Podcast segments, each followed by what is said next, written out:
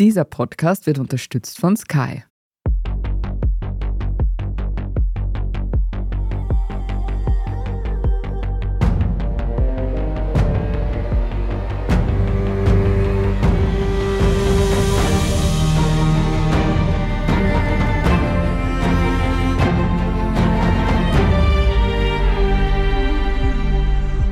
Ich bin Michael Steingruber. Und ich bin Doris Priesching. Sie hören Serienreif, den Podcast über die schaurige Welt der Serien.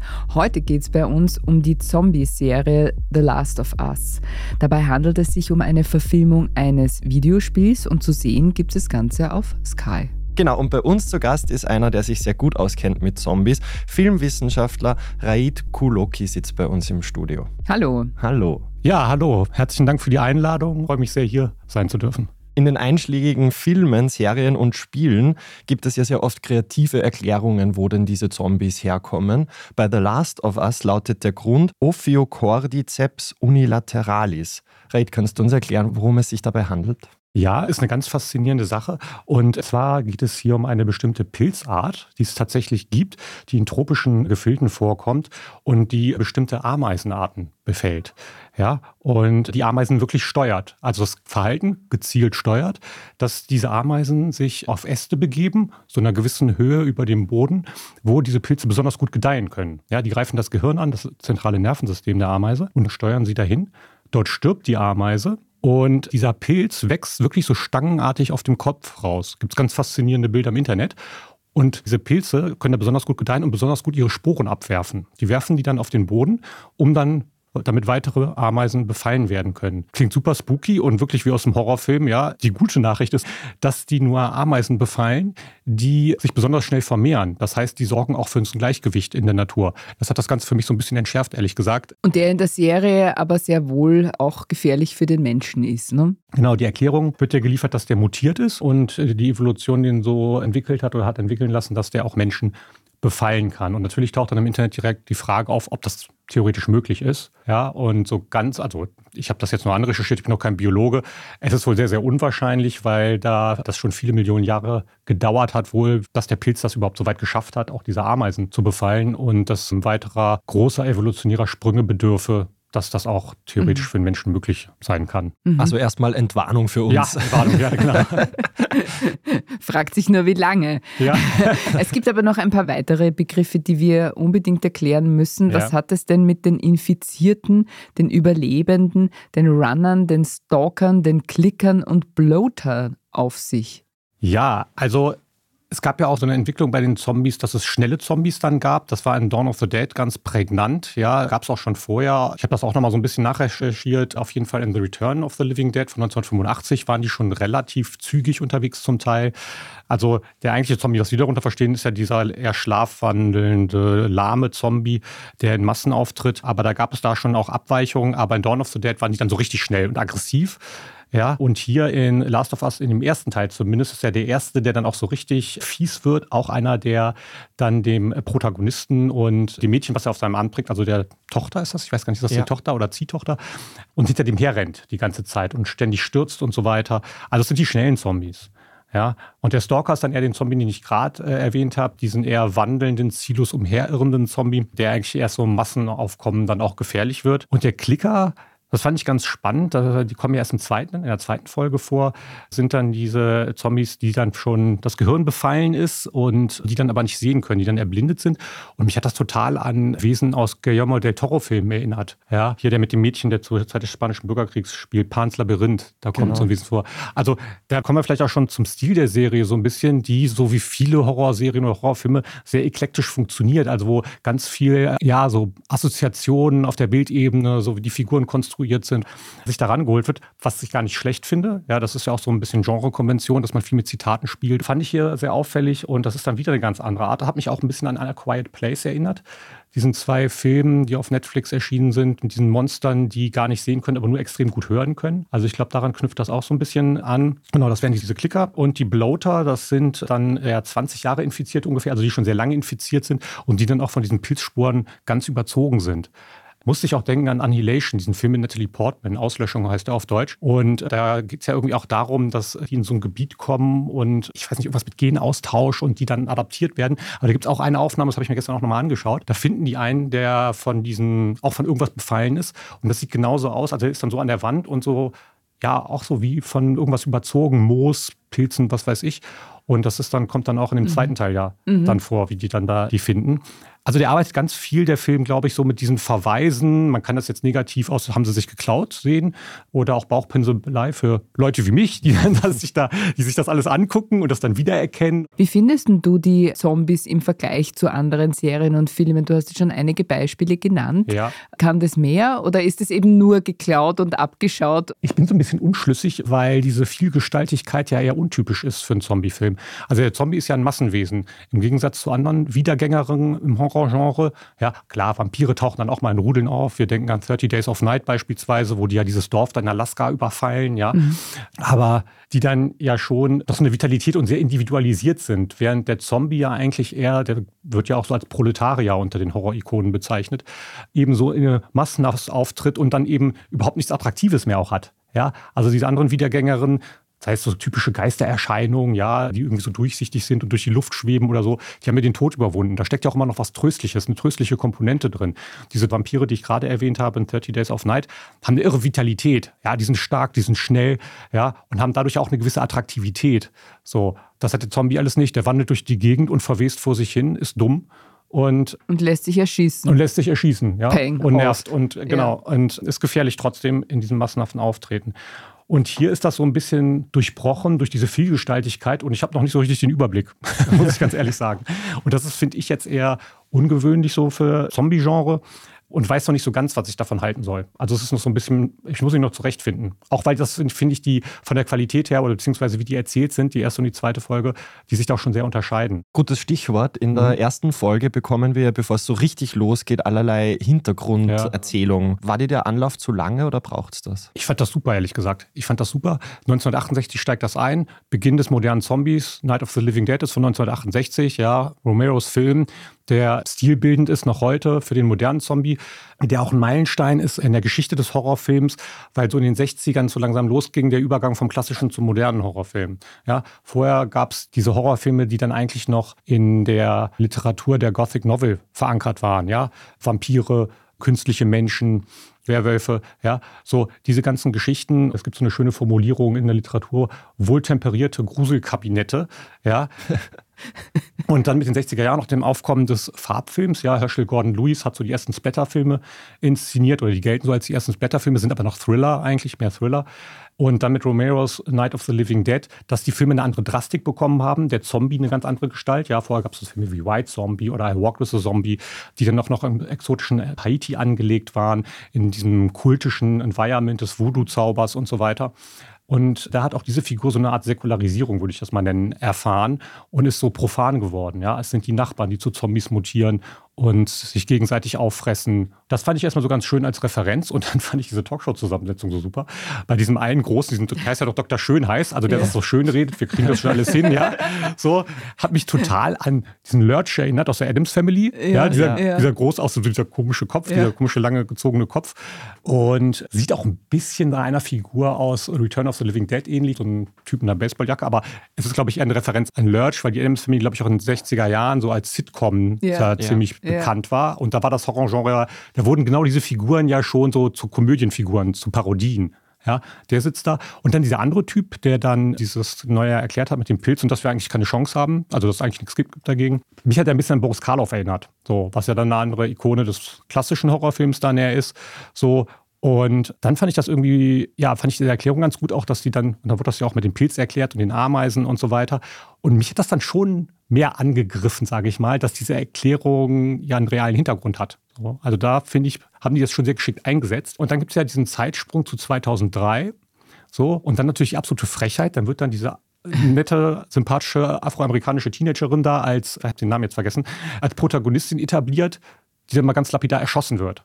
Und da habe ich schon gedacht, okay, das ist eine Ansage. Weil man mhm. denkt immer, das machen die jetzt nicht. Eine Videospielverfilmung, die sind ja dann, also eigentlich kenne ich da auch nur schlechte Beispiele, muss ich sagen. Ja, da war ich dann eh so ein bisschen skeptisch am Anfang. Und so, und das fand ich dann schon mal echt herausfordernd, dass sie die haben einfach sterben lassen. Und dann kommt ja der nächste Zeitsprung. 20 Jahre später, da fand ich nochmal die unterschiedlichen Zeitbezeichnungen ganz interessant, weil erstmal wird es ganz konkret benannt, 2003 und dann 20 Jahre später. Das heißt, man muss halt kurz rechnen, oder was war vorher? Ach ja, 2003, 20 Jahre. Oh, hups, mhm. das ist ja heute.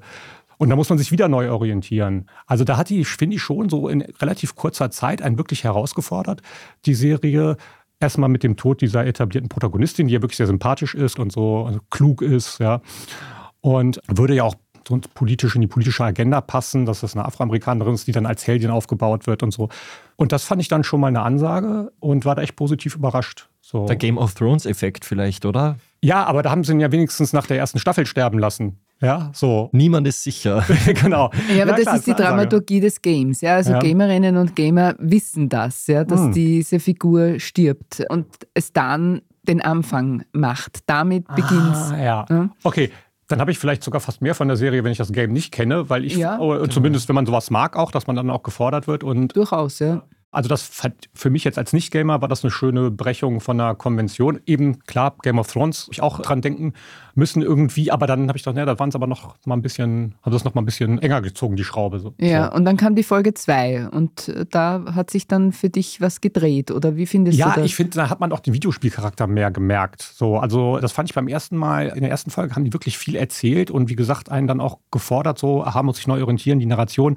Dann hat sie auch diesen Orwellschen Charakter, wie diese Welt etabliert wird, ja, dieses komisch quasi sozialistische Setting, so wie der Typ dann auch diese Marken rausgibt und so, ja. Und auch die Innenräume Räume, wie die gestaltet waren. Also dieses extrem schmutzige, pragmatische. Und in der zweiten Folge fand ich das dann viel konventioneller. Ich meine, die Zombie-Serie, Zombie-Film hat auch immer so einen Road-Movie-Anteil. Ja, die sind unterwegs, die Protagonisten. Irgendein Ziel haben sie. Ja, in der Regel verengen sich die Räume dann auch irgendwann. Irgendwann sind sie irgendwo eingekerkert und müssen sich erwehren. Und das ist dann, glaube ich, schon auch so von dem Game. Diese unterschiedlichen Zombies sind dann wie so Level. Ah, jetzt kommen die. Da mussten sie wahrscheinlich auch Abwechslung reinbringen. Dann haben wir die Bloater. Okay. Und dann haben wir die Klicker. Na, dann ist da irgendwie so ein Setting Aha. in diesem Museum oder was das da ist, wo die rumstolpern, wo die. Genau, ja. ja. Und so. Und da wurde mir dann irgendwie zu wenig entwickelt. Und dann stirbt die zweite sympathische weibliche Figur, die Tess. Mhm. Ja, gab es anscheinend ja auch einen Aufschrei unter den Fans, habe ich gelesen. Da weiß ich jetzt nicht, wie das im Game ist. Das fand ich dann ein bisschen schade und habe ich gedacht, vielleicht übertreiben sie es jetzt auch, damit, mhm. dass sie dann Figuren etablieren und dann irgendwie immer so zack ja. sterben lassen. Ja, da wurde mir dann zu wenig erzählt. Man okay. erfährt auch nichts mehr über die Welt, zum Beispiel diese Fireflies. Ja, Firefly ist ja, glaube ich, schon auch ein Verweis auf die Serie von diesem Joss, der auch diese Vampire Buffy, Buffy die, die Buffy-Serie gemacht hat. Slayer. Eine super Serie, die leider abgesetzt wurde, ja. Mhm. Und Firefly hieß ja dann auch der Groucho Marx in die, die Marx Brothers ja. im Krieg, beziehungsweise Duck Soup, der Originaltitel. Ja. Also hat man da. genau. so, also wie ernst muss man die jetzt nehmen, diese ja. Fireflies, ne? Aber, aber, zum Beispiel diese Rebellengruppe, die Welt drumherum, dann dieses auch, dieser totalitäre Staat oder so, das wurde jetzt gar nicht beleuchtet. Und jetzt weiß ich nicht, ob sie da so eine, sich so eine Pause gönnen, dann vielleicht die Ellie und den Joel ein bisschen mehr zusammenzuführen oder so. Oder wir müssen dazu sagen, wir haben zwei Folgen gesehen bisher. Ne? Genau. Das ist wahrscheinlich wichtig. Wenn der Podcast ausgestrahlt wird, gibt es wahrscheinlich schon wieder Die dritte, mehr. Genau. Mhm. Genau, du hast jetzt schon dieses totalitäre Regime, Fedra, eine Militärdiktatur, wenn man so will. Du hast auch so sozialistische Komponenten erwähnt und die Rebellenfraktion der Fireflies. Wie gefällt dir diese politische Komponente der Serie? Ja, ich fand das ganz interessant, äh, dass sie das mit reingenommen haben. Ist mir aber noch ein bisschen zu wenig beleuchtet, um zu sagen, was das Ganze jetzt insgesamt dann macht oder welche Rolle das dann spielt. Aber den Zusammenhang, den du vorhin schon gesagt hast, nämlich, dass der Zombie sowas wie das Proletariat ist, ja, das finde ich ich interessant in dem Zusammenhang. Stimmt, ja. Ne? Ja, ja, stimmt. Vielleicht kann man daraus dann was stricken. Ich meine, es ist ja auch so klar abgegrenzt. Es gibt dann, also wie dieser Staat oder diese die Strukturen sind, erfährt man ja gar nicht so genau. Ja, es gibt dieses Militär, was irgendwie alles bewacht. Das ist ja wie so eine unsichtbare, mehr oder weniger unsichtbare Macht, wo so ein paar Stellvertreter, die auch korrupt sind dann zum Teil ja wohl, da irgendwie das organisiert. Aber was die genau machen und was die wollen, ist ja unklar. Die scheinen ja eine Heilung irgendwie verhindern zu wollen eher, was ja auch ganz interessant ist. Also da ist, glaube ich, schon Potenzial. Das werden sie sich ja irgendwie überlegt haben, was sie damit noch machen. Und ich glaube, das spricht dann schon auch so eine, ja, Paranoia, die wahrscheinlich, denke ich, auf jeden Fall auch nochmal verstärkt mit unserem digitalen Zeitalter zu tun hat oder so, mit diesen Überwachungsmöglichkeiten zusammen, dass sie das noch mit reingebracht haben. Ja, und das aber auch noch kombiniert mit dieser Steuerung durch den Pilz, Verhaltenssteuerung durch den Pilz, die ja dann auch am Anfang etabliert wird, ja, bedient das vielleicht dann eher so, so paranoide Fantasien sozusagen, weil die Zombies sind ja eigentlich auch nicht tot. Normalerweise stirbt der Mensch ja und wird dann zum Zombie oder so, ja. Aber hier ist es ja so, dass der Pilz den befällt Und dann ist er ja eigentlich noch gar nicht tot, sondern irgendwie so ferngesteuert eher. Also vielleicht, aber das ist jetzt sehr abstrakt, weil so wie die uns begegnen, die Figuren, sind es ja schon so zombie-ähnliche Wiesen, die eben nicht menschlich agieren, sozusagen.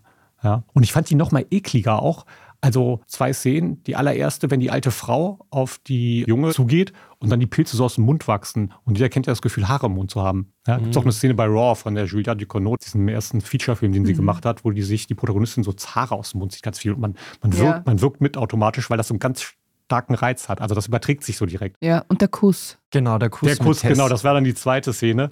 Und das fand ich auch spannend, habe ich mich auch gefragt, warum die das gemacht hat, dass sie sich da küssen lässt. Dass sie den dann gar nicht, ich meine, klar, sie musste das Feuer noch anmachen, aber dass sie dann nicht vor Ekel so reflexartig, klar, und das hat dann natürlich noch für den Zuschauer so einen Ekeleffekt, ja, aber das fand ich, war eine ganz markante Szene.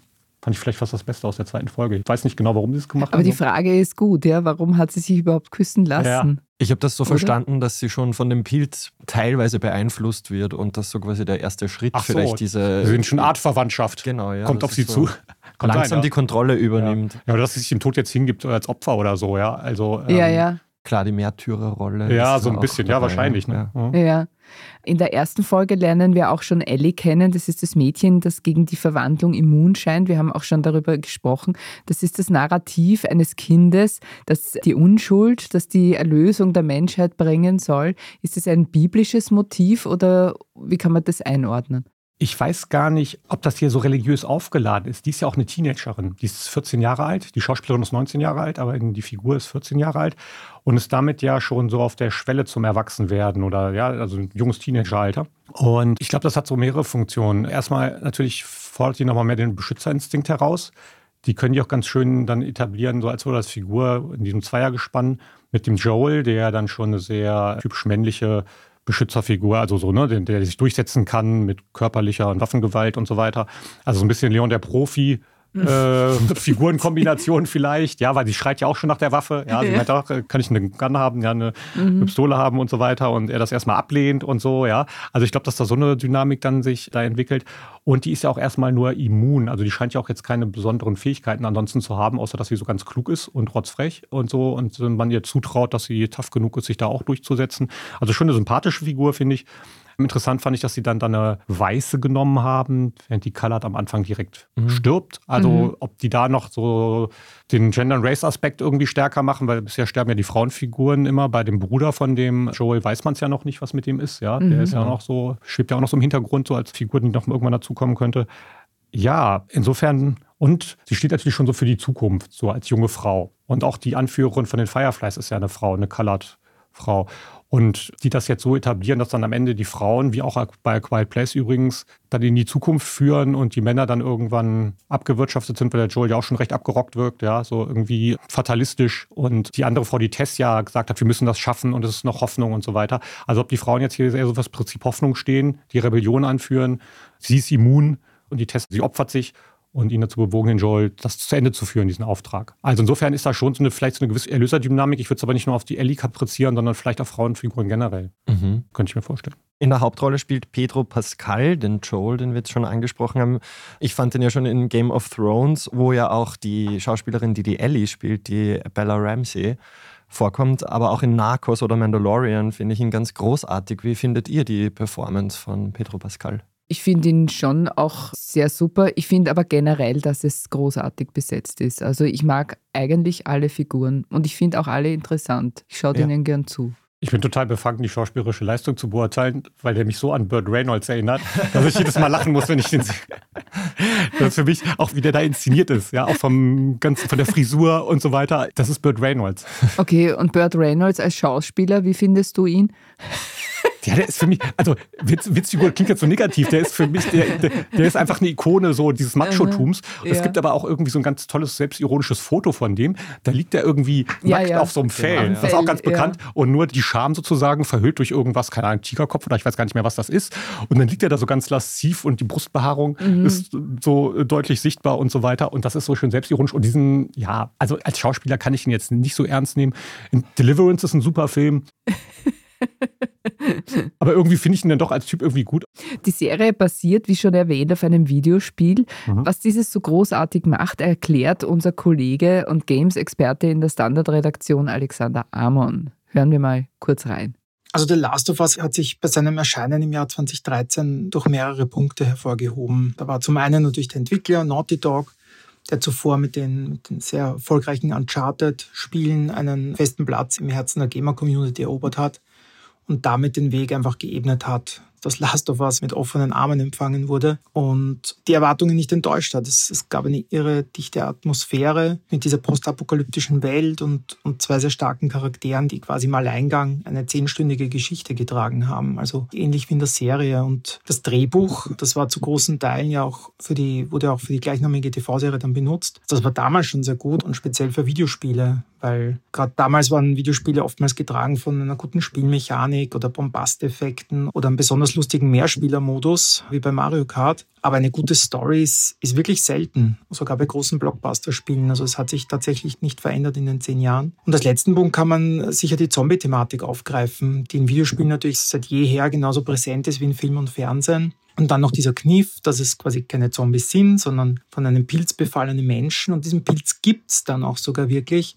Das war einfach ein sehr, sehr cooler Bonus, der, der die Story zusätzlich befeuert hat. Und um den Mythos Last of Us am Leben zu halten, kam dann einfach auch der zweite Teil, der meiner Meinung nach, nach storytechnisch einfach nochmal ein richtiges Stück intensiver war noch nicht verfilmt wurde. Und da gab es mehrere Protagonistinnen, ein noch dichter erzähltes Aufbrechen von diesem klassischen Gut-Böse-Denken, das auch in Videospielen einfach noch sehr präsent ist. Und das war einfach eine unglaublich intensive Erfahrung und das Setting, diesem postapokalyptischen Nicht-Zombie, dieser Nicht-Zombie-Welt, die war noch immer da und die hat einfach auch beim zweiten Mal wunderbar funktioniert. Ja, danke Alex. Ich würde sagen, wir machen eine kurze Pause, aber bleibt dran, wir melden uns gleich wieder mit Dystopien in Zeiten der Krise, der Lebensspanne von Untoten und konkreten Tipps im Umgang mit Zombies. One, two, three. Mehr Action. Mehr Nervenkitzel. Mehr Emotionen. Die besten Geschichten an einem Ort erlebst du nur bei Sky. Mit unseren neuesten Sky Originals und preisgekrönten internationalen Serien. Sky, wo Serien zu Hause sind.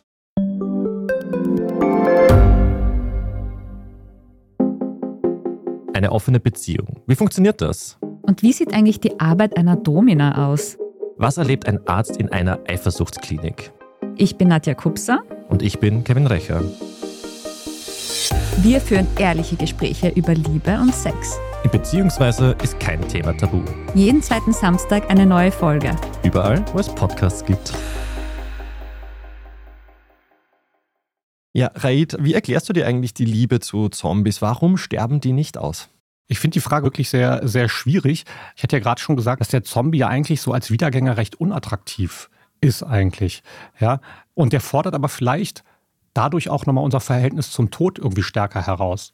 Ja, weil ja diese Existenz ja eigentlich eher so ein bisschen so eine traurige ist. Ja, sie hat nichts Übernatürliches, also das ist fantastisch einerseits schon, weil die Erklärungen dann irgendwie seltsam sind. Ja, aber er ist ja sehr profan. Ja, das sind, die Menschen sind noch als solche erkennbar in ihrer Alltäglichkeit. Ja, gerade in Romero-Filmen ist das ja ganz ostentativ. Der Postbote, die Verkäuferin und so weiter. Ja, und die wandeln dann da so durch die Gegend und sind irgendwie tot, aber eben noch in ihrer Alltäglichkeit sichtbar. Beim Vampir ist es anderes, der taucht nur nachts auf, der hat diese Zähne, ja, der kann sich verwandeln ja auch und so weiter. Oder der Geist, der dann irgendwie andere, einen anderen Aggregatzustand annimmt und eine andere Form von Vitalität und so weiter. Aber das Zombie hat nie was Erotisches. Weil sie ja verwesen. Und der Vampir ist ja aber durch seine Erscheinung, das Blutsaugen, die Stärke und so weiter, ist auch immer eine erotische oder oft eine erotische Komponente dabei, ja. Und dieses Begehrende, was der Vampir ja dann auch hat, ja. Und natürlich der klassische Dracula, auch in seinem ganzen Gentleman-Look und so weiter, ja eh.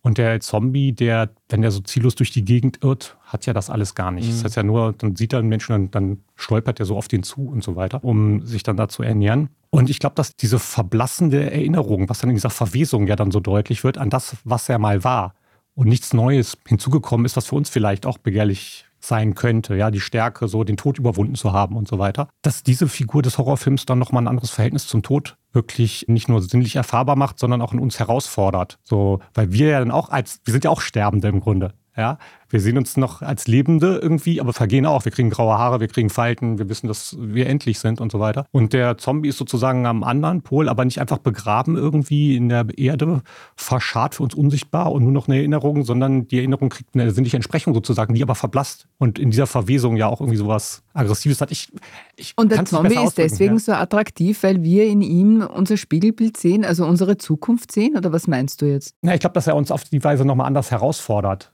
Mhm. Also, weil wir auch in der säkularen Welt ja viel weniger Möglichkeiten haben, mit der Endlichkeit fertig zu werden. Wir können uns nicht auf den Jenseits vertrösten. Ja, das ist in religiösen Kontexten dann einfacher. Wenn man, wenn man ans Paradies glaubt, hat das natürlich was sehr Tröstliches. Das ist ja nicht umsonst erfunden worden. Ja. ähm, so, aber wenn das Zombie-Dasein, also das ist, ja, ist das jetzt halt, ne, ich, ich kann es nicht besser ausdrücken, das ist echt schwierig. Und das ist dann, glaube ich, schon so, es gibt so einen Text, äh, profane Apokalypse. Und da geht es um Dawn of the Dead. Ja? Und der Priester bringt ja auch so einen Spruch, wenn im Himmel kein Platz mehr für die Toten ist oder in der Hölle oder so, wandeln die Toten auf der Erde. Ja, so. Und der uns vielleicht auch daran erinnert, wir haben keine Möglichkeiten in einer säkularen Welt mit dem Tod fertig zu werden. Aha. Mhm. Aber es ist mir noch immer nicht ganz schlüssig, mhm. warum es diese Zombie-Filme gibt und warum sie so beliebt sind. Was drücken die für uns aus? Mhm. Da sind wir vielleicht noch bei dem anderen Punkt, was ja damit immer einhergeht, ist doch dieses Katastrophensetting. Ja, das haben wir bei The Walking Dead ist das jetzt noch viel stärker als bei Last of Us, wobei man bei Last of Us fairerweise sagen muss, wir haben ja erst zwei Folgen gesehen, mal gucken, was noch kommt. Ist ja auch die Dynamik in der Gruppe. Ja, und so hat es ja auch angefangen in Night of the Living Dead, die Zersetzung der Gesellschaft ja, also wir haben diese kleine Gruppe, einen Querschnitt, wir haben den Afroamerikaner, wir haben diese bürgerliche Kleinfamilie, die sich ja gegenseitig auffrisst dann, ja, der Mann, der in seiner Spießigkeit und reaktionären Haltung sich im Keller verschanzt, nicht mit den anderen kooperieren will und so weiter und dann sogar das kleine Mädchen dann anfängt, die Mutter oder ihn auch anzunagen. Und dann die Rednecks, die dann am Ende auch ihn erschießen. Also er bricht aus dem System aus und überlebt sozusagen. Ja, er verkörpert vielleicht sowas. Die Alternative, die das Überleben schafft sozusagen, ja, oder gewährleistet und wird dann von den Rednecks erschossen, die das System wieder stabilisieren. Ja, also so wird es halt auch interpretiert, dieses Setting von Night of the Living Dead. Und dann der Dawn of the Dead, also der dann in diesem Kaufhaus spielt, da ist eine Interpretation, dass es eher um die Reaktion der, mögliche Reaktion der Menschen auf diese Krise gibt diese Katastrophe sozusagen, ja. Und dann gibt es die faschistische Variante, wie ja. die, die sich in einem Kaufhaus verschanzen, ja, mit Waffengewalt, ja, die Waffen spielen auch eine enorme Rolle. Und dann diese Anarchotruppe, diese Rocker, und dann wird halt kritisiert, dass die Rocker aber eher negativ dargestellt werden, obwohl die ja eher so eine, die fahren durch die Gegend und erfreuen sich an den Konsumgütern, plötzlich alles verfügbar, aber nehmen das auch nicht so richtig an, sondern zerstören eigentlich eher alles dass das dann eher negativ dargestellt wird. Ja, also das wird dem Romero dann auch mancher Seite vorgeworfen. Na, es geht wahrscheinlich schon irgendwo letztlich auch darum, dass es hier eine Gemeinschaft gibt und dass es eine Gruppe von Menschen gibt, die sich gegen das Böse wehren, oder? Ja, das auch. Ich glaube, der Film hat dann noch tatsächlich mehrere Ebenen. Es gibt ja auch so einen Director's Cut, der dann noch mal länger ist und der dann auch diese Ödnis in dem Kaufhaus zeigt. Die haben dann zwar alles, aber sind im Grunde total isoliert und dann auch diese Langeweile, die damit einhergeht und so. Mhm. Diesem, also geht es schon auch um diese Konsumkritik. Ja. Jetzt ist ja gegenwärtig so, dass es ganz viele dystopische Formate gibt, beziehungsweise die gerade im Entstehen sind. 2023 wird, glaube ich, ein Jahr der Verzweiflung, ja. was Serien betrifft. Also es gibt in Vorbereitung ist eine Serie Alien. Es gibt The Palace, das ist diese Dystopie, die jetzt gerade auch in Wien gedreht wird mhm. mit Kate Winslet. Dann gibt es Wool, es kommt Citadel, es kommt Years and Years. Ganz groß kündigt sich gerade jetzt die Frank Schätzing-Serienversion von Der Schwarm an, wo eben auch eine dunkle Macht aus dem Meer sich breit macht und für Tod und Verzweiflung sorgt. Warum haben wir gerade jetzt in Krisenzeiten Lust auf sowas reiht? Ja, das ist eigentlich ein Fall für die Kulturwissenschaft, sage ich mal. Das ist natürlich, das wird schnell spekulativ. Klar, naheliegend ist Corona, was uns alle irgendwie schockiert hat, dass sowas möglich ist, auch wenn das eigentlich überhaupt nicht überraschend ist. Einerseits hat es uns total überrollt sozusagen, weil wir im Alltag natürlich dann mit den Alltagsproblemen beschäftigt sind und so weiter. Und irgendwie, wenn man drüber redet, kann man sich das schon vorstellen in der globalisierten Welt, dass so ein Virus sich mal eben rasant verbreitet. Ja, aber so richtig geglaubt hat es ja niemand. So. Und dann plötzlich war es aber da. Ja. Und ich glaube schon, dass das das Weltvertrauen irgendwie weltweit auch erschüttert hat, dass sowas möglich ist und wenn es ein etwas aggressiverer Virus ist, ja, sowas einfach ganz schnell passieren kann. Und das hat Selbstverständlichkeiten sehr stark in Frage gestellt. Und der Krieg, der Überfall auf die Ukraine für uns natürlich auch nochmal. Ob das jetzt da die Produktion von dystopischen Formaten, Narrativen dann automatisch erhöht, oder die Lust auch, das zu sehen, weiß ich nicht. Das kann man irgendwie schwer beantworten. Und ist das Bedürfnis wirklich da oder vermuten das die Produzenten? Die Frage ist ja noch, noch wie erfolgreich sind die Sachen dann auch tatsächlich? Ja. Na, vielleicht versuchen wir es auf unserer Ebene zu beantworten. Ja. Habt ihr mehr Lust auf Dystopien? Ich würde eben sagen, man sehnt sich doch eher nach Eskapismus und schöneren Dingen. Und weil du jetzt Corona angesprochen hast, fällt mir auf, dass in Filmen das ja eigentlich auch ausgeblendet wird. Also man sieht ja trotzdem nicht das Maskenthema oder sonst wird das irgendwie, kommt mir vor, eben, man hat genug davon, man will sich von dem befreien, mhm. eben Eskapismus. Darum ist es mir auch ein Rätsel, wieso so viele Produktionen sich mit dystopischen Inhalten befassen. Weil auch wenn ich mhm. The Last of Us genieße, weiß ich nicht, ob ich mich dauernd in so eine Uncomfort Zone. Ich meine, man kann natürlich nicht im Hirn der Produzenten und Produzentinnen denken. Mhm. Ne? Also das ist, kommt ja schon auch dazu. Ja? Um sich da rein zu versetzen, fehlt mir die Fantasie, zu sagen, ja, ich meine, die Zeiten sind so schwierig, jetzt setzen wir halt einfach nach. Ja? Also grundsätzlich beim Horrorfilm oder bei negativen Formaten, geht auch bei Musik übrigens, geht es ja um Entsprechung eher. Das heißt, wenn ich deprimiert bin, traurig bin, kann mich vielleicht fröhlich Musik etwas fröhlicher machen, aber wenn ich so richtig down bin und so weiter, dann will ich ja eher Verständnis haben, sozusagen. Ja? Und eine Entsprechung. Und dann höre ich dann tendenziell auch eher traurige Musik. Oder bei Filmen denke ich genauso. Und der ganze Horrorfilm lebt davon, weil man ja eigentlich tendenziell eher mit den Opfern partizipiert. Ja, und dann gibt es halt unterschiedliche Sachen, die dadurch dekliniert werden. Im Geisterhausfilm sind es Familiendramen. Ja, bei den Dystopien, Apokalypsen hier, wie im Zombiefilm, ist es dann gleich die ganze Gesellschaft. Also dies stellen, die Erschütterung von alltäglichen Selbstverständlichkeiten, ja, wie gesellschaftliche Strukturen, auf die wir vertrauen. Unsere ganze Gesellschaft hat ja schon der Olle Luhmann gesagt, Niklas Luhmann, der Soziologe, oder davor auch schon, Systemtheoretiker, unsere ganze Gesellschaft basiert auf Vertrauen. Ja, wenn wir auf die Straße gehen, gehen wir davon aus, dass wir nicht mehr mit dem Messer attackiert werden. Das meine ich auch, dass das durch Corona auch ein Stück weit in Frage gestellt wurde. Und diese Filme genau das eher in Frage stellen. Ja, beim Familiendrama geht es um andere Sachen. Mhm. Ja, da wird dann vielleicht die Familie zur Warzone sozusagen, aber bei diesen Dystopien ist halt die gesamte Gesellschaft, die zusammenbricht. Ja. Ist nicht auch ein Motiv von Horrorfilmen generell und vielleicht eben auch dann auch Zombie-Serien, dass man Ängste, die man da vielleicht hat, eben dieses Wegfallen des Vertrauens in einem geregelten, kontrollierbaren Feld erleben kann und so quasi so eine Art Katharsis bringt? Ja, die Katharsis-These ist, glaube ich, so ein bisschen ad acta gelegt worden. Ich kommt, kommt darauf an, Katharsis auf welcher Ebene. Ja, und wie man dann damit umgeht. Mhm. Also man kann es natürlich sind Filme und so narrative Formate auch schöne Spielwiesen, ja, indem man Sachen durcherleben kann, durchspielen kann und so weiter. Und sich überlegen kann, was würde ich denn machen oder so. Ja, wie gesagt, auch die Entsprechung, dass da Ängste dann einerseits bedient werden, andererseits, dass es diesen Verständnisaspekt vielleicht gibt. Und ja, das schon auch was, ich sagen, erlösen, das ist jetzt nur so ein pathetisches Wort, aber was bestimmte Art und Weise auch was Beruhigendes haben kann. Mhm. Bevor wir uns jetzt hier in Spekulationen verlieren, wie siehst du denn das handwerklich, die Entwicklung des Zombie-Films? Wir sind hier jetzt an, einer, an einem Punkt angelangt, wo eben digitale Technologien, CGI und Visual Effects schon recht weit vorangeschritten sind. Wie gefallen dir die Zombies in Last of Us im Vergleich zu allem, was vorher war? Ja klar, wenn man jetzt an so die Filme aus den 70ern denkt, auch den Romero Dawn of the Dead, das ist ja eher unfreiwillig komisch jetzt aus heutiger Sicht. Ich finde, es funktioniert immer noch, aber aus anderen Gründen. Die Frage ist, ob sie interessanter geworden sind dadurch, dass sie perfekter geworden sind oder ob sie an Charakter, an Farbe verloren haben, dadurch, dass sie halt jetzt irgendwie so echt ausschauen. Ja, finde ich nicht. Also letztlich zählt dann doch irgendwie die Narration und die Inszenierung, finde ich. Also es gibt ja diesen schönen Begriff des kommunikativen Vertrags. In der Filmwissenschaft hat Cassetti den geprägt. Und der besagt eigentlich, dass die Zuschauerin eine gewisse Illusionsbereitschaft dem Film oder auch der Serie gegenüberbringen. Ja? Und die Filmemacherin äh, im Grunde den versuchen auch einzuhalten, indem sie sozusagen das, was sie entwerfen, kohärent machen. So. Und wenn die Zombies dann nun mal so aussehen, wie bei jetzt Dawn of the Dead, aus den 70ern, und die nicht perfekt sind, aber die Erzählung in sich schlüssig ist und stimmig und was weiß ich, eine gute Figurenentwicklung etwa hat oder so, dann verzeiht man dem Film das ja. So, weil man dem entgegenkommt. Und das ist dann irgendwie, also das ist damit ausgedrückt. Und insofern stört mich das, so, so eine technische Unperfektheit stört mich da zum Beispiel überhaupt nicht. Da geht es dann eher um andere Sachen. Klar, als ich Dawn of the Dead gesehen habe, dann den neuen, also das Remake von Zack Snyder, und da gibt es so eine Szene, wo so ein Zombie ich weiß nicht, so richtig, also auf die zurennt und so extrem schnell ist und das fand ich schon echt bedrohlich. Mhm. Ja, also da hatte diese neue Art, das filmen zu können, der technische Fortschritt, da schon einen Impact, den ich auch gut fand. Also der da nochmal eine andere Dynamik reingebracht hat. Also insofern es kommt da mal darauf an. Trotzdem ist er wesentlich schwächer, der Film, würde ich sagen, als das Original. Mhm. mhm. Du hast vorhin schon erwähnt, Mitte der 80er wurden die Zombies plötzlich schnell. War das dann zu wenig gruselig zuvor, dass sich die so langsam bewegen? Oder was glaubst du, warum kam es zu der Entwicklung? Naja, ich meine, gerade im Horrorgenre, das folgt ja auch so einer gewissen Überbietungslogik. Ja, und vorher waren es die wandelnden Zombies und dann wollten sie vielleicht auch mal was Neues machen und es entsteht ja dann nochmal eine andere Paranoia, wenn die plötzlich so schnell sind. Ja, es wird hektischer. Die Schnittfrequenzen in den Filmen haben sich ja eh dann noch so sukzessive erhöht. Die Filme sind dynamischer geworden, ja. Die Steadicam hat sich auch immer mehr etabliert und so weiter. Das ist alles ja irgendwie schneller geworden. Und das haben sie dann irgendwie, ja, da haben sie das Tempo, glaube ich, auch einfach angeglichen. Ich tue mich ja mal schwer zu sagen, damit ist das jetzt besser oder schlechter. Ich mhm. weiß es nicht. Es ist dadurch irgendwie anders. Ne? Mhm. Also ich glaube, das ist tatsächlich die Sache, was ich gerade so versucht habe und mich dann aber auch so ein bisschen verloren habe in dem der Zombie Zombie als so Symbol des Todes oder noch nicht Todes und der Auseinandersetzung, was der herausfordert, das ist bei den Schnellen so ein bisschen zurückgenommen. Ja?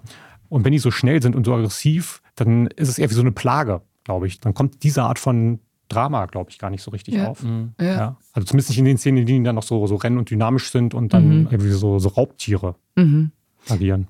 Welchen Rat würdest du den angehenden Filmemacherinnen geben, die ihren eigenen Zombie-Film drehen wollen? Heute Frage tue ich mich ein bisschen schwer, weil ich kein Praktiker bin. Na, ja. ist egal, ja, weil ja. Äh, jetzt rein aus dem, du bist kein Praktiker, aber du bist der Experte und du weißt, was ein Zombie-Film beinhalten muss, damit er ein guter ist. Ja, das ist der angehende Filmemacher wahrscheinlich genauso gut. Also das machen ja alle, alles gucken, ja, was da reinkommt und dann weiß nicht, ich, Vivian Westwood hat das mal gesagt, gerade wenn man anfängt, Sachen zu machen, erstmal die Vorbilder kopieren. So. Und ich glaube, das würde ich solchen auch Filmemacherinnen dann angehenden raten. Was finden sie gut? Und dann macht das einfach nach, sieht danach sowieso total anders aus. Weil A nicht die Mittel da sind in eine Zeit oder andere Mittel da sind, die vielleicht sogar noch besser sind und so weiter. Und gar nicht so in diese Falle tappen. Aber ich glaube, ehrlich gesagt, da sind die jungen Menschen eh nicht mehr so. Ich mache jetzt was total Originelles und dann versuchen sie es und dann gelingt es aber gar nicht. Also wenn man einen Zombie-Film machen will, ist es ein Genrefilm und dann soll man auch die Genrekonvention dann nutzen. Ich finde, das ja. ist ein super Tipp. Danke. Mhm. ja, mal gucken, ob die anderen Filmemacher das auch so sehen. Zombies finden sich ja auch in der Populärkultur wieder. Gibt es da ein paar Beispiele, die dir so spontan einfallen, die du besonders lustig oder gelungen findest? Naja, ich meine, ich bin damit aufgewachsen, hier noch mit Thriller von Michael Jackson. Ja, das war, glaube ich, meine erste Begegnung mit Zombies tatsächlich ja. so. Und da wusste ich aber noch gar nicht so genau, was das soll. Und ich finde das dann schon erstaunlich, was der Zombie für eine Karriere gemacht hat. So aus den Schmuddelecken der Videotheken und der Schmuddelkinos irgendwie in die Populärkultur. Und der ist ja richtig salonfähig geworden. Ja, es gibt ja noch so Zombies, eine Band gibt es, die so heißt. White Zombie hat es mal gegeben. Ich weiß nicht, ob es die noch gibt. White Zombie. Ja, und dann einfach auch diese Explosion an Serien, die ja jetzt auch nicht für ein Spartenpublikum gedacht sind, sondern eben auf diesen Streamingdiensten erscheinen. Das ist ja auch alles Populärkultur. Die Videospiele, ja. Also das finde ich dann schon enorm. Und ich mochte auch sehr den Zombie Walk hier in Wien, der ja, glaube ich, jedes Jahr stattfindet. Ich weiß gar nicht, ob der jedes Jahr stattfindet. Das erste Mal bin ich da zufällig reingestolpert. Und Im wahrsten Sinne gestolpert. Was ist denn hier los? Und ja, also finde ich ganz erstaunlich, dass dass sowas dann veranstaltet wird, ja. Als quasi Demo. Zum Abschluss noch eine nicht ganz ernst gemeinte Frage zu einem konkreten Tipp, den wir von dir wollen. Als Doris hat schon gesagt, du bist der Zombie-Experte. Wie müssen wir uns verhalten, um die Zombie-Apokalypse zu überleben? Ich glaube, die Antwort wirkt ein bisschen lahm, aber kooperativ würde ich sagen. Wie in allen Krisen, ja. Und auch Nicht-Krisen und dann aber ganz besonders kooperativ. Und das lernen uns ja die Filme eigentlich auch schon. Ja, man überlebt nur, wenn man zusammenhält und zusammenarbeitet. Die andere Seite habe ich schon überlegt, ob ich das erwähnen soll. Naja, die Filme lernen uns auch leider, wir müssen, sollen uns bewaffnen. Das wäre dann die reaktionäre Seite. Wir haben die demokratische Seite der Kooperation und dann die reaktionäre Seite der Bewaffnung, um uns dann, dann zur Wehr setzen zu können. Aber ich würde erstmal die Kooperation einüben, vielleicht weiter und das mit der Bewaffnung erstmal hinten anstellen. Alles klar, so werden wir es schaffen. Vielen Dank, lieber Reit. Es war eine Wonne. Danke fürs Kommen. Ja, vielen Dank, dass ich hier sein durfte. Ja, und das war's schon wieder mit Serienreif. Wenn euch, liebe Zuhörerinnen und Zuhörer, dieser Podcast gefallen hat, dann freuen wir uns wie immer über eine 5-Sterne-Bewertung. Damit ihr keine Folge verpasst, abonniert uns, wo auch immer ihr eure Podcasts hören könnt. Wir danken Tobias Holub an den Regeln und euch fürs Zuhören. Bis zum nächsten Mal und frohes Schauen. Bye, bye. Bye. Bye.